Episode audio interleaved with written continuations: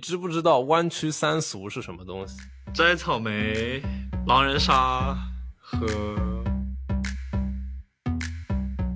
等我赚到一个亿之后，我要抽着古巴雪茄，在我的私人游艇上刷剧、抠脚、吃泡面。但这一个亿怎么赚呢？听这档好玩的搞钱播客，去了解全世界的公司和牛人都在怎么搞钱，跟我们一起实现这个梦想。我们每一集都会扯三五个小众但是有趣的公司、生意或者投资。那话不多说，小火车要过桥了。欢迎来到下半集的内容。那我们继续聊一聊这个周末出行都能去干嘛，或者呃放假出放假都去哪玩？托马斯，你知道我是一个很喜欢音乐的人，但是在在这种大型音乐会或者演唱会的这这个这个选择里面，其实我是两个都不喜欢的。为什么呢？因为首先你要去一个大型音乐会，特别特别的贵，对吧？如果你周末要去买一张什么呃最近很火的就是 Taylor Swift 在那个北美在开演唱会嘛，然后我有个同事去了，就一张。呃，Taylor Swift 的呃门票可能要五千刀，三万四万人民币，That's crazy. There's no way I'm paying for that, right? 呃，那其次呢，就说这个进出场是特别堵的，因为呃，你知道他们一个音乐会可能要在一个呃这种橄榄球的这个 stadium 里面开，也就是说它呃一整个场所可能有几万个人，然后你进进出出，你在那个停车场里面要堵好久好久，所以你可能来来回回就是至少在路上就要两三个小时。所以其实我虽然喜欢音乐，呃，我是不太喜欢去这种大型音乐会的。那就算是有一个不是很堵的中型的，或者说甚至是小型的，我其实也不一定够喜欢这个歌手。就说我去听一晚上这个歌手唱歌啊，对吧？那我我现在来说说，就是我理想中的一个周末的音乐会是怎么样的？那我理想中的享受音乐的方式呢，其实就是一个小小的酒吧里面，或者说一个小小房子里面，对吧？有几个不知名的歌手。他们认真的在那边呃唱歌或者玩音乐或者弹吉他等等等等，然后我呢可以坐在里面吃点东西喝点东西，然后我也有足够的空间去享受，呃，那其实这个对我来说是一个更加好的享受音乐的方式。在美国的前可能五到七年，对吧？我基本上就是只去过几次这种大型的音乐会，所以我是没有去过这种呃我真的觉得小享受的这种小音乐会的。那呃大概去年的时候就有一个同事给我推荐了一个平台。叫做 So Far Sounds，那我就经常开始周末跟朋友去参加这个 So Far Sounds 们的活动。那它这个平台呢，主要就是做这种小型的、环境亲切的音乐会的。那 So Far Sounds 这个东西呢，我觉得从搞钱的角度上面来说，并不是一个成功的生意，但是它做出来了一款非常好的产品。那我们可以从搞钱和产品的角度来聊一聊，呃，它这个生意到底是怎么样？首先，我们说一下它这个产品吧，它这个。呃，So Far Sounds 的故事呢，其实是由二零零九年的时候三个英国人创立的。那这三个英国人呢，其实有一个和我一样的感受，就说他有很多这种当地的小的这种音乐人，对吧？然后他有很多，比如说不同的这种风格。但是当初并不是每一个音乐人都有机会，呃，在就是呃这种小的这样一个场所里面去表演的。也就是说啊，他们肯定得去跑不同的场子，比如说什么酒吧。或者说是一个更加有名的一个音乐人的这个前奏，或者等等等等，对吧？所以其实对于这些音乐人来说是很难做到呃自己给自己挣钱的。那这三个英国人转念一想呢，他们其实也爱听这种呃我们所谓的小的音乐会，也就是这种屋子里面的音乐会。那这些呃音乐人呢，呃也喜欢也喜欢一个新的方式去养家糊口去挣钱。那他们一拍即合，就说我们去做这样子一个平台。让这些音乐人有有口饭吃的同时，呃，我们这些用户也能享受一个好的音乐。那其实这三个英国人就从二零零九年到现在十四年，他们把这个 So Far Sounds 给拓展到了三百七十五个城市，让他们平均每个月，呃，都会在全球开二十到三十场的音乐会。呃，那其实这个东西是一个非常不呃 scalable 的一个东西啊，所以我们现在就来说说它在搞钱上面，它为什么不是一个好的生意。呃，那首先，托马斯，你看到这个呃页面上面，其实它每一张门票特别特别的便宜，也就是说，它可能就是二十刀到三十刀，也就是一百四到呃两百人民币左右的是呃区间。呃，我去过好几个这种音乐会，我可以非常负责任的说，呃，这种音乐会我觉得绝对是比呃这个二十刀到三十刀要更值钱的，因为你想想，如果我愿意为了呃，Taylor Swift 去花一张五千刀的票，或者说我愿意为了去看 Drake，我去花一张一千刀的票，那我觉得其实这一场小的音乐会，你去花个五十刀，完全没有什么没有什么不对的地方，或者说这完全值得值得了这个价钱啊，所以我觉得它这个东西是。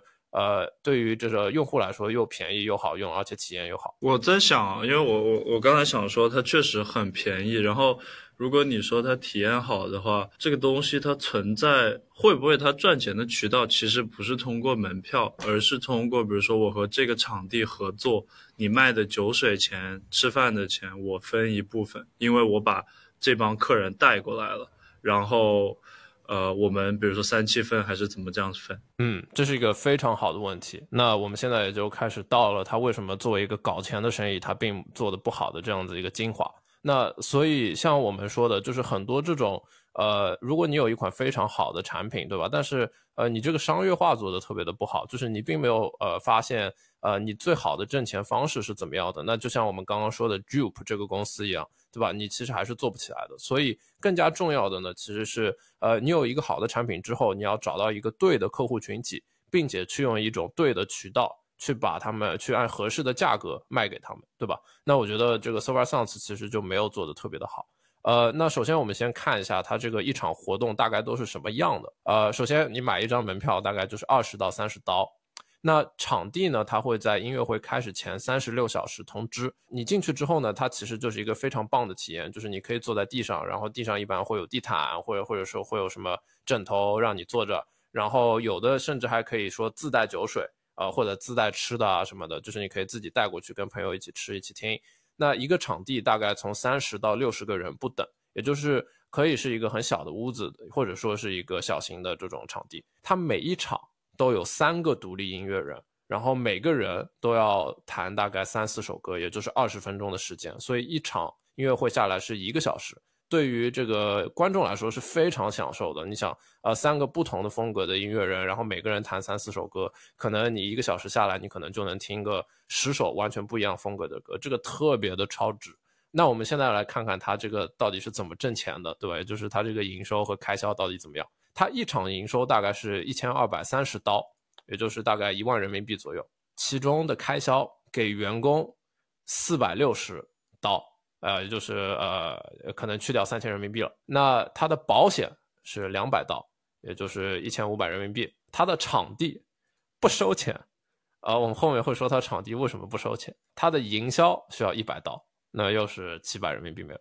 它所以最后只剩下来三千五百人民币左右，其三千五百人民币其中呢，三百刀就是两千多人民币给到三个音乐人，也就是说每一个音乐人每一场只挣七百人民币。我靠，太少了，这个还不够这个呃可能叫个车过来的。然后最后呢，So Far Sounds 这个平台自己挣一千人民币。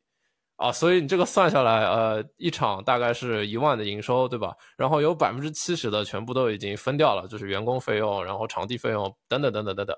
然后接下来这个三个音乐人要分两千人民币的钱，然后这个平台最后一场只挣一千人民币，呃，那就导致他每年现在有两万场，他一共也只挣三百四十万人民币，吃力不讨好的一个搞钱的生意，他只赚百分之十咯。就是无论这个活动是大是小，他十块钱他们就只拿一块钱，还得前前后还得去忙说，哎呦谁来了谁没来，还要卖票这个那个，就确实是吃力不讨好的感觉。是的，呃，那我们之前提到过一个小的点啊，就说首先是场地不收钱，他们其实有一个全职的这个定场地的呃一个团队。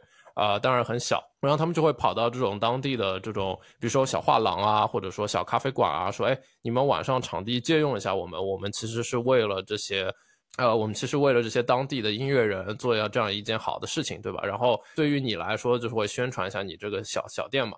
那这个东西还真的画饼，还真的有用。然后这些，呃，绝大多数的场地其实都不收钱啊，所以它场地其实特别特别的好，就是有很多这种画廊或者说什么。呃，小咖啡店或者说小图书馆这种，你会觉得哦，在里面开一个音乐会是一件特别特别酷的一个一个一个体验。但是就是它这个东西其实已经钱省下来了。那第二点呢，他这个三百刀大概也就是两千人民币，呃，给三个音乐人，他还被音乐人骂。那为什么呢？因为呃，大家都知道这个呃你要是去这个场地是一个小时的这个活，对吧？然后你这个要跑过去，打车跑过去，你要把你的乐器给带过去啊，然后你要怎么样怎么样？你要弹你要弹啊什么的，你要表现的特别好。然后你下来你就一百刀这个收入，所以你前前后后可能大概花四个小时，你每个小时就只有二十五刀的收入。这个不和这个不就比这个麦当劳煎这个牛肉呃牛肉饼要稍微好一点吗？而且还并不是说这个收入非常的稳定。也就是说，你可能啊这个月去搞个一场，对吧？下个月搞个另一场，所以也并不是一个特别稳定的收入。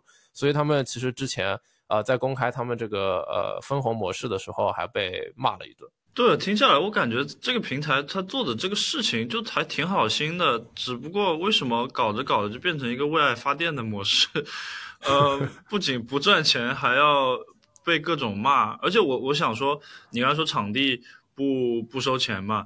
呃，说好听点是人家给他面子，但是你比如说这些小众的咖啡厅还是什么，他肯定知道我你叫了这么一批人来听音乐，那他们下次就知道，哎，这个城市这个角落有我这么一家店，下次他可能就来了。所以我觉得商家肯定是看中这一点的。那既然看中这一点，他又有一年有两万多的呃场次的活动，呃，这么有影响力的一个东西，他完全可以。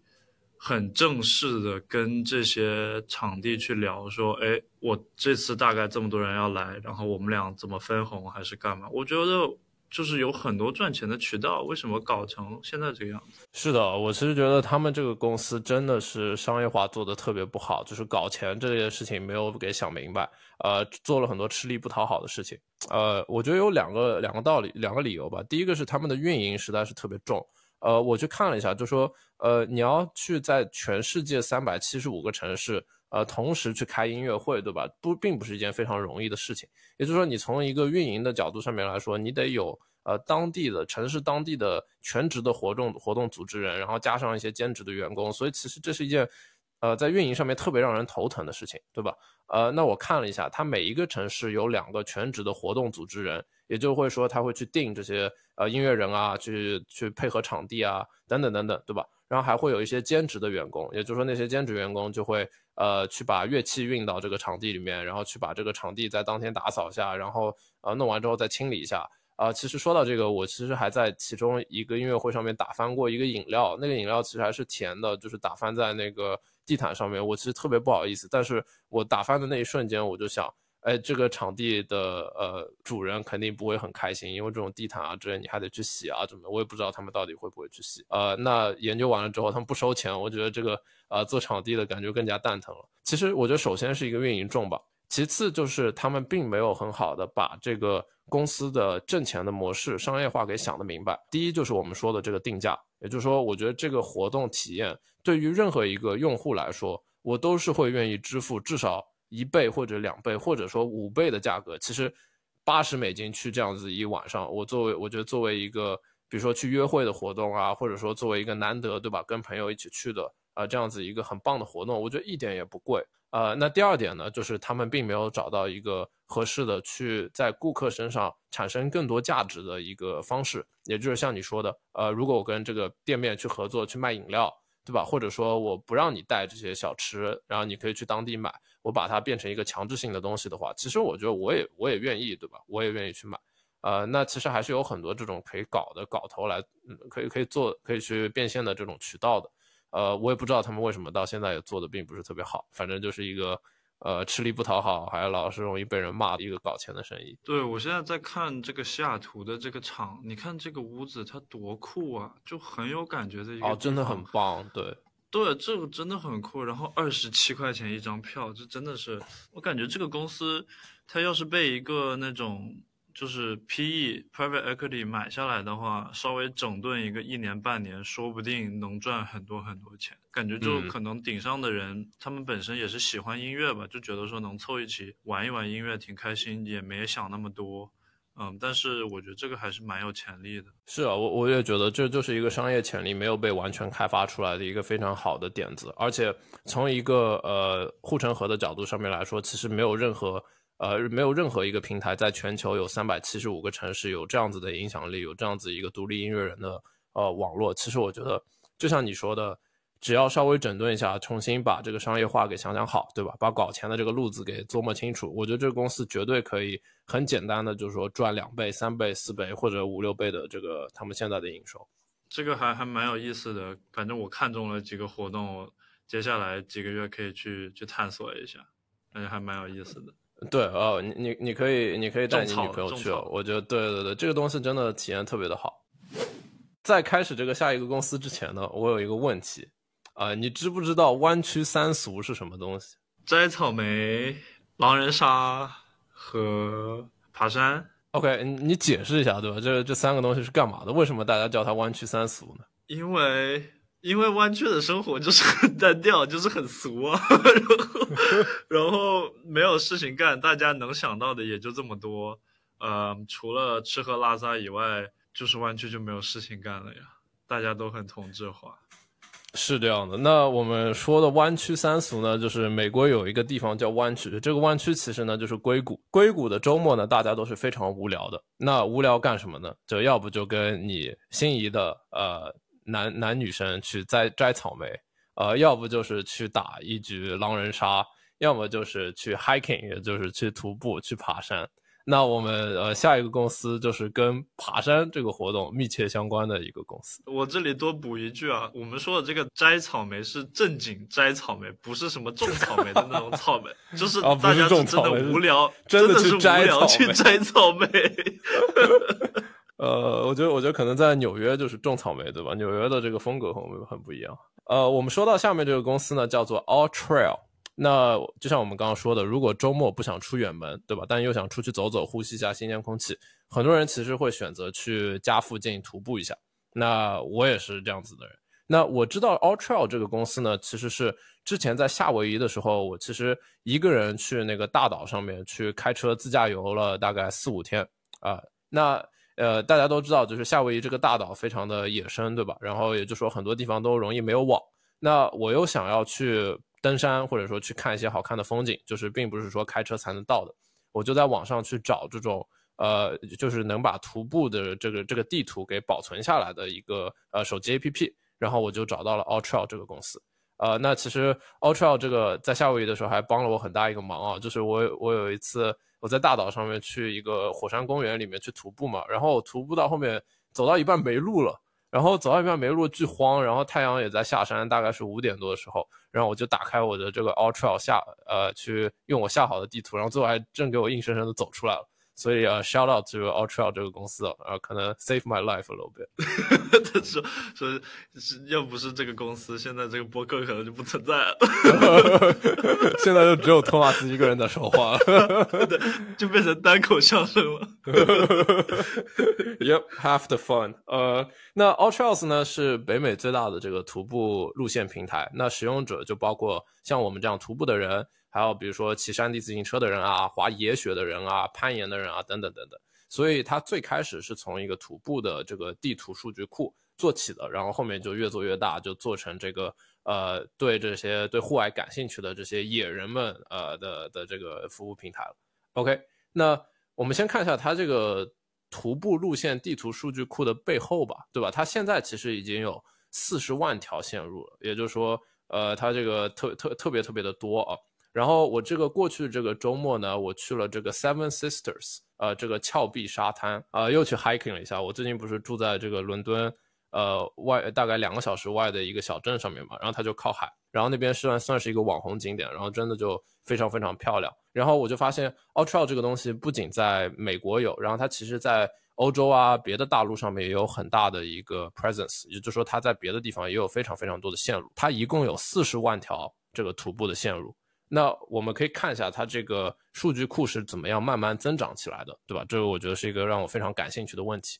首先呢，它其实刚开始是一张一张地图的绘制，那它就会在网上去用爬虫去爬各种徒步路线的图片的同时，它会去派人或者说呃派这种呃去跟这种呃社区里面的徒步爱好者确认这些路线。然后就是慢慢的一张一张地图的呃去去上传，后面呢他们就用户越来越多嘛，因为这个东西其实就是一个呃平台嘛，也就是说你的用户越多，对吧？你你的这个徒步路线其实就越多。然后他用的一个方式就是呃，他让这些用户作为他的这些上传徒步路线的这些主要的这些呃创作者，用户其实是可以上传一条线路，然后团队呢也会根据这个线路批准。呃，那当然他会有一些比较有趣的这些点啊，就是它会优先考虑一些方便停车和是环线的线路，然后它会后面考虑一些就是单程的这种线路。呃，那比较有意思的呢是，呃，徒步路线，我不知道大家知不知道，其实是可以自己挖的。啊，我我我在高中就挖过徒步路线，呃，你你有挖过徒步路线吗？这是传说中鲁迅说的，这个原本是没有路的，但是人走的多了就有路了，是吗？呃，我我我是这样子的，就是呃，听众们不知可能不知道，就是我我在高中的时候，其实我去的是一个非常村的学校，然后我那个高中其实有一大块地，它就是呃，可能整个后山。呃，三四座山都是我们自己的，对吧？然后，呃，我们有很多这种自己的这种路线，其实它都是私有产，呃，私私有的这种土地。呃，我当时在山地自行车俱乐部嘛，然后我就会跟着他们去挖这种山地自行车的这种路。然后我们大概有一个学期就挖了一整条道出来。呃，然后其实 Ultra 呢是可以实时去呃更新这些道路的，也就是说，如果你真的是私人的自己挖出来的路，其实你也可以传到这个 Ultra 上面。所以它其实是一个非常非常庞大的这样一个徒步路线数数据库。对，它还蛮有意思，而且就是它体量大了之后，大家就是喜欢爬山的人或者说没事干的人就会经常用嘛。然后用了之后，无论是评就跟大众点评一样，里面就会有一堆评论，然后呢。一堆照片什么的，还有什么他们会分享什么季节比较合适啊？这个那个比谷歌还好用，基本什么东西都有。对，是这样的。呃，那其实这个生意呢，呃，它怎么挣钱呢？非常的简单，它有网站，对吧？然后它有 APP。那其实它就是一个付费版本会有额外功能的这样子一个 pre freemium 的模式。那我看了一下它这个 APP 上面有什么付费版本的功能呢？就是以前我在用的时候，你下载离线地图其实还是免费的。然后最近呢，他就是开始把这种离线地图啊，或者说呃去广告啊，或者说去看一些额外的这些路线啊等等这些额外的功能，全部都变成一个付费功能了。所以它其实就是一个呃，你去订阅这个 APP，然后它就可以挣钱。我们现在喝口水休息一下，这几秒的时间，请你点个赞或者评论吐槽一句，让我们也知道这期内容是好还是不好。三二，OK，那我们现在回到正题。二零二一年的时候，大概一共是三千万的用户。呃，它其实订阅量非常的低，它就是每三十个人里面只有一个支付用户。呃，当然我觉得这个也可以理解吧，就说真的爬山的人可能特别特别多，但是你真的是要下载离线地图去那些深山老林连网也没有的这种比较专业的人士，其实并不是特别多。呃，那它二零二一年的时候，虽然有那么多呃用户，它的支付用户其实只有一百万。呃，那他每年大概每个用户会收三十六刀，所以一年也就是三千六百万的营收。呃，其实我觉得还是可以的吧，就是从这个巨大的体量上面来说，其实这个营收三千六百万营收也是不错的了。呃，你要是把这个公司打包卖出去的话，也是一个上亿的公上亿美元的公司。对，而且我觉得它到了这个体量，它可能就是确定这个网站和它的 APP 能够正常用就行了，因为大家都知道这个东西。要上传还是要干嘛，都全都是用户自己为爱发电了，也不需要他去宣传还是干嘛。因为说实话，嗯，喜欢爬山或者说爬过一两次山的人都不会不知道这个产品。对，呃，那这里就说到我们第一个有趣的点吧，就是我在看他们其实是怎么增长的嘛。因为呃，这个二零二二零一零年成立的，那它不到两年，它的 APP 下载量就达到了一百万。那当然，一零年的时候，对吧？手机 APP 战其实才刚刚开始，所以他们也是最早的那一批做 APP 的。那户外类 APP，它在苹果和安卓上上面商店上面全都是排名第一的嘛。它一个比较有意思的增增长方式呢，就是说那个时候，呃，比如说你在谷歌上面搜，呃，比如说我说雪兰多国家公园，呃，徒徒步路线是基本上没有内容的。也就是说，你可以很简单的就说，哎，我有这样子一条线，或者说两条线，然后我就可以把那些呃这些所有的全国的大家说我会去在谷歌上面搜索的这种线路的关键词，全部在第一个呃 rank 里面展示出来我的这个这个网站。所以它其实在这种长长尾的这种关键词里面做的非常非常的好。呃，现在比如说你去搜这个 Shenandoah Trails，就是雪兰多国家公园，对吧？它其实。呃，就都是排在前两位，且或者说基本上都是第一位。啊。那我们说到这个呢，它的增长模式其实就是专攻当地线路的搜索引擎排名的 SEO。这个东西我觉得就是一个非常有意思的一个增长黑客非常喜欢的一种，就是呃一一种方式吧。就说呃这个东西让我想起来，如果你把所有的某个高价值的特定职业或者使用场景，比如说什么医生或者创始人要把公司卖掉，或者什么呃或者什么要画一个表格模型，这种关搜索的关键词全部都拿下，那基本上你就可以做一个以流量为主的公司去卖你这个流量。呃，也就是说，呃，我们比如说我们现在就是要做一个跟医生有关的一个媒体公司，对吧？那其实呃这个媒体公司它就是把这个比如说我们卖一本书给这个这些医生。或者卖一个网站，或者卖一个什么呃系呃医疗器材给这样一个医生，对吧？但是我们是一个媒体公司，那你一个增长的办法呢，就说可能医生都非常喜欢搜，哎，我手术完了之后该用什么样的呃洗手液去洗手，才能保证我手上没有细菌？那如果说你能有这样一千个这种搜索的关键词，你在搜谷歌搜索的上面都能够以第一个位置出现的话，你的文章对吧？或者说你的这个网站。那其实你就跑通了你的这个渠道，也就是说，你可能每年光靠这些谷歌的一千个关键词，你就可以去吸引到超过十万的医生，或者说这全美全美超过百分之三十的医生，那你这个生意就直接搞定了，对吧？你其实卖什么东西给这个医生这个群体都可以啊。那我觉得这是一个非常有意思的一个增长的一个策略。嗯，就跟之前说到那个老人院这件事情啊，就比如说，特别是美国这边，甚至国内，我觉得也是这样，很多老人院。他可能甚至连自己的网站都没有，或者有的话，也就是只有一个界面，然后就跟一个传单一样，就长得很土，然后没有任何信息。那如果你能把老人相关的，比如说老人院，呃，最需要的基本设施是什么之类的，就是这些关键词全部占掉的话，呃，你就可以在老人院这个赛道上面，基本你要卖什么都行。然后我觉得这个增长呃战略有一个前提吧，就是它这个前提必须是呃你这个特定职业或者说这个特定群体，它的这个购买价值绝对是要是高的，你才值得做这样一件事情。也就是说，为什么我刚刚选择了医生，或者你说投行，或者你说创始人，呃这种比较高净值的群体呢？就说如果你要做一个公司，你要给他们提供一种服务或者一个产品，你可以卖出去很高的钱。然后比如说你只要呃，index 一千个左右的这种呃搜索关键词，你就可以吸吸引到可能潜在来说一万或者一百万的客户，它的流量可能并不是特别高，对吧？可能不像你在李佳琦卖口红，一下子就能卖出去几千万这样子，但是它每一个客户的净值都是非常高的啊。其实我觉得这种长尾关键词，其实在呃在国内或者在百度，对吧？或者说在谷歌上面，到现在都还有这种机会。呃，那第二个呢，就是呃，简单说一下这个创始人的故事吧。那这个创始人呢，其实呃也是呃已已经接近一个亿美金了。那他呃刚开始其实是在微软做一个产品经理的，你可以呃期待一下，因为你也是产品经理嘛。然后呃他自之后自己出去创业，然后先是做了一个大学运动员招募平平台，然后给他卖掉了，然后他就开始做这个 All Trails 这个 APP。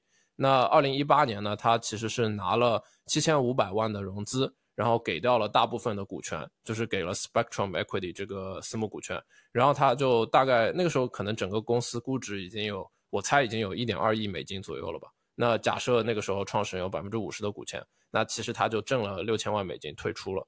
呃，我觉得他可能具体在这个呃这一个。单子上面的钱可能就会有接近一个亿美金吧，所以呃我我不知道他到底有没有挣到一个亿美金啊，呃那他二零一八年之后呢，他就基本上不干了，就这个东西完全退出了，然后他之后又搞了一个健身 APP，然后又把这个 APP 从呃零用户在三年的时间内做到超过一千五百万用户啊，所以我觉得他这个人还是在呃 APP 增长上面是有一些呃有一些学问的。可以可以关注一下这个人。对，我感觉他这么一个历史看下来，他他在增长这方面是有东西的呀。然后另外一点就是我在看他的照片什么的，我就觉得他跟那个 Blake，就是我们讲那个超音速飞机的创始人 Blake，还有这个 FlyAware 的那个 Daniel Baker，感觉是一路人。就是可能他平时就是坐班，然后周末喜欢爬山，爬山之后他说，哎。为什么我在山上不知道怎么走？也没有人要解决这个问题。那别人不做，我来，然后然后就出圈了。感觉就是就是几个人的故事讲到一起，其实大家的路线都差不多。而且我觉得这个都这种呃发财或者说搞钱模式吧，对吧？就是我们会给到一个最高的 respect。为什么呢？因为他们其实都是用自己的方式去挣到了钱啊。那比如说我们这个呃上亿美金俱乐部的第一位 Kathleen King，对吧？那个呃和蔼可亲的老大妈，她其实就烤了四十年的饼干，然后她就成为了一个亿万富翁。如果你能够做自己喜欢的事情，并且非常的坚持。而且你是真的是为这些客户去服务，做一个更好的产品的话，然后你顺便挣到了钱，That's the story you want to tell。对，我觉得这帮人就是他们对，毕竟是自己的兴趣爱好嘛，对自己的这个创业经历，或者说跟对生活的满意度，肯定是非常非常高的，比那些专门为了搞钱而搞钱的，他们的幸福感肯定是高很多的。OK，那我们 All Trails 这个公司就说到这里，大家下次去徒步的时候可以用一下这个 APP。今天我们最后一个公司呢，与其说是公司，不如说是一个行业吧。然后，呃，我我在这个行业里面，其实在做研究的时候，学到了非常多有趣的这个呃搞钱上面的这些故事和策略。那我们就来聊一聊这个游艇啊这个行业。那我想到游艇呢，就是因为呃，首先游艇其实是很多家庭特别喜欢去呃做的一个周末或者小长假的这样子一个活动，对吧？呃，当初我记得我小的时候。呃，经常会做梦啊，就是我会去上这种在在游艇上面，呃，比如说看电影啊，或者说玩各种小这种电子游戏啊，等等等等，就感觉是那种比较有钱人、比较酷的这种呃，那种度小长假、十一国庆节啊这种这这这种活动。啊，那其实呃，一直到现在我都没有坐过游艇。你有坐过游艇吗？我也从来没坐过，但是我很想坐，因为之前有个人跟我说过一个概念，就是说游艇上面其实是一个自己的小社会，因为在这上面大部分东西其实是不花钱的，所以金钱这个概念在游艇上面就消失了。呃，然后呢，我就想说，哎，那在一个没有金钱的社会过日子是个什么样的体验？呃，我就特别特别想上去。呃，我觉得你可能会 surprise 的，现在越来越多游艇在船上都会花钱了啊。但是呃，以前的确花钱的比较少。那不去了。呃，但但是我觉得就是坐在这样一个游艇上面慢节奏生活还是挺酷的。那那我上一次听到游艇这个行业呢，其实是我身边一个朋友。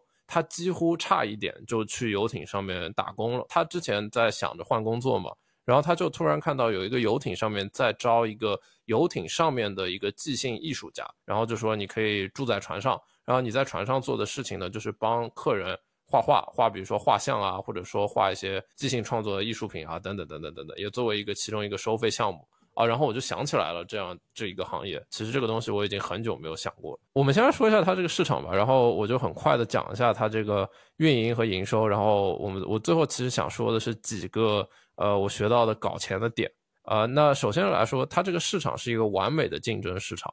呃，它每年有三千万人，就是一共会有三千万人去做这个呃游艇。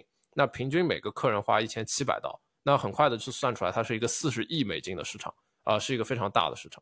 那为什么说它是一个完美的市场呢？就是它的竞争非常的呃平衡，也就是说它有四个大的公司，分别价值一百八十亿、两百三十亿和六十六亿。呃，每艘船基本上有五千到七千的客客人，那一年一共会有呃一一共会出海出海好几千次啊，就是整个这个行业。然后他就说，相当于每艘船每年出海七十次，那也就说五天就要换一批客人，那基本上就是一年不间断。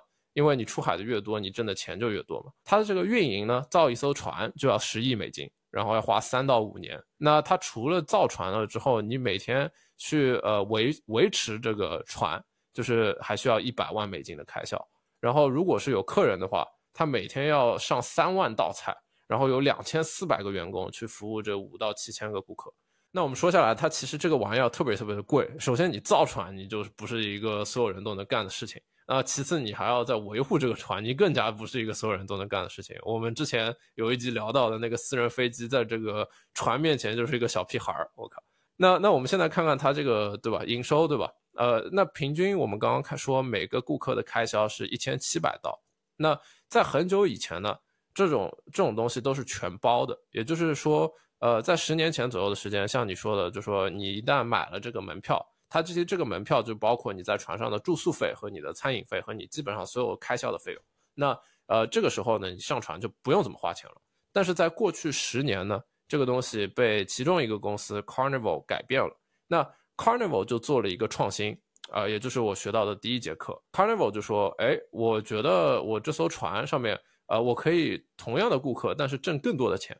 怎么挣钱呢？就是呃，我把门票卖的比较便宜，也就是说，你可能上船住，呃，你平时需要两百人民币啊，但是你现在只需要一百人民币。但是你在这个船上，呃，你可能要花一百五十人民币去吃的、喝的、玩的，甚至是买你的无线网，每天都要花钱买，对吧？那你加起来，这也一个客人就两百五十人民币，啊，相比于之前的两百人民币，所以你就多挣了五十人民币啊，那这个非常有意思。那 Carnival 的带领下呢？他们有百分之六十五的营收是卖门票，然后百分之三十五其实是船上卖东西，所以呃，像所以你就不用想了，现在基本上所有所有船都开始在船上卖东西了，所以就不会有一个什么乌托邦没有钱这个概念了。呃，没办法，他这个怎么讲呢？就是说我买票我已经上了这艘这艘船了，我就想吃这个饭，我不能不出钱，不然我在这个船上饿死嘛，那也不现实。就这。这个手段真的太狠。是的，呃，那我们这么说呢，呃，这么说了之后呢，呃，它这整个行业就在这个 Carnival 这个创新下，呃，把这个营业利润率啊做得很高。它之前呢，营业利润率一直就是在百分之十左右徘徊，也就是航空公司比航空公司高一点吧。大家都知道，对，航空公司其实是一个很不挣钱的生意啊，虽然这个年营收大概上亿，对吧？但是它的这个利润可能只有。个位数百分之七左右，对吧？那这个 Carnival 这个创新了之后，他们这个营业利润率直接提高到百分之十五，也就是说，他们直接把这个呃呃利润给提高了百分之五十啊。所以我觉得拓展营收渠道，重新思考这个你的客户到底值多少钱啊，他们能在哪里消费，是一节非常好的课。那我们说完第一节课，就说第二节课。Carnival 呢这个公司，呃，他们在把这个票价变低了之后，他们就又开始琢磨。哎，我这艘船能够坐六千个人，对吧？呃，那我现在票价低了，那也就是说我这艘船船本来呃只只坐五六五五千多个人，因为我这个票价比较高。但我现在能够服务的群体更多了，就有很多本来负担不起的人，他们现在觉得，哎，我也可以上船了。Carnival 这个公司算下来了之后呢，就发现，哎，我这每艘船多了一千个人，其实 at the end of the day，对吧？我走高客流量其实是比走高客单价更加赚钱的啊！我发现我虽然这个每个人花的钱少了，但是我呃因为人多了，对吧？所以我赚的又更多啊！那这个就是我学到的第二节课，就是你要么就去服务十个超高净值的顾客，呃，你要么就去服务一万个还行净值的顾客。这个让我想到了什么呢？就是我们前面几集说的，呃，这个黄石公园、黄石俱乐部和这个 SOHO House 的一个选择。那我们最后一节课呢，就是怎么样控制你的成本。那当然，这些公司对吧？它的体量非常大。我们之前也说了，它每一天去维护这个船的运营就要开支一百万美金。那这些公司就开始琢磨了。哎，我们都知道，就是很多这种超大的公司，比如说苹果，它其实通过各种手段，其实只交百分之三的税啊。它那当然，它实际可能要交百分之，我不知道，可能要交两位数的税。那这些游游艇公司，你猜他交多少的税？二十三十。这些游艇公司实际缴税只交他们呃营收的百分之一。啊？为啥？这 OK？呃，OK，他们有他们有几种比较有意思的东西。呃，当然这个这个并不是逃税啊，呃，我觉得更多的是呃你怎么样去对吧？呃，去把你这个政策玩的转。那首先呢，游艇上面的服务是很难界定。呃，是在哪个国家产生的？那比如说我在就说美国收税收税收很高，那我在这里给你做了个牛排，但是我在财报上还是什么？我可以说我这是在南美做的牛排，那这个税就可能就天差地别了呀。对他们就是把总部设在税最低的国家国家那边，然后说，哎，我这些服务都是这个低税收呃区域内服务的。其次，他们员工收入的一大部分都是所谓的小费。所以不用交税，啊，你想，他们每一个船上面有两千四百个员工，那如果这个两千四百个员工，他其实每个小时只挣五美金，但是他有百分之五十的收入，甚至更多都是小费，其实他不需要交税，呃，这是他们第二个大的省税方式。那最后一个省税方式更加的骚，就是直接省这个人力的钱。那其中有一个呃公司叫 Royal Caribbean，他们为了节省员工开支，他们所有的船员全都是东南亚国家找来的，船上的员工每年只挣一万四千美金，相比于相比于他们的同行平均收入少了四十百分之四十。那这一点呢，就是比较有，其中有一个比较有意思的点，就是说，呃，它每一个船，对吧？呃，上面都会插国旗。如果你插了这个国家的国旗，你其实是需要遵守这个国家对这个海运或者说呃船上面的一些规矩的。那美国就有一个规矩，就说如果你的船上面插的是美国国旗，你船上至少有百分之六十还是百分之七十以上的员工是美国人。啊，那这个点就是这些很奇怪的一个规矩，没有没有人要插美国国旗了呀？对啊，对，所以就没有人插美国国旗了，对吧？呃，I don't know，我我不知道是插国旗还是说这个如果这个船是在美国生产的，对吧？好像就没有人在美国生产船了，对吧？那 Royal Caribbean 呢就发现这个问题，就说之前可能还是有不少美国员工的，因为这里可能有很多公司它有很多这种美国的业务，对吗？MSC 好像就是一个美国的公司。那 Royal Caribbean 说，哎，那我就不插美国国旗了。那不插美国国旗，就代表我这个所有的员工，我可以全球去找。那我就是全球找最便宜的这个人力，对吧？然后他们就去东南亚找了，呃，可能一堆这种一万四千，啊，就能够帮他们打工的这些人啊。我觉得这个，呃，从这个你懂啊，就是从这个工资压榨上面来说，是一个很聪明的事情啊。但是这些员工其实也挺苦的，比他们同行少挣百分之四十的工资。对，这个东西就没办法嘛。你也可以反过来说。他要是回到东南亚赚的钱，他可能也没有现在多，所以就看你怎么说吧。这件事情，呃，那我们这个行业就说到这里啊。其实我觉得还是有一些比较有意思的这个搞钱的课，就是说，对吧？不管说你是怎么样选择你的顾客，你是走高客单价还是走高客流量，然后你如何去重新想象你这个营收渠道，对吧？怎么样去重新整合你这个呃营收的这个分区分块？然后最后是怎么样去节省你的开支，或者说在最大的体量下面怎么样去优化你的这个运营模式？啊，我觉得其实还是有一些非常有意思的这个商业上面的课程。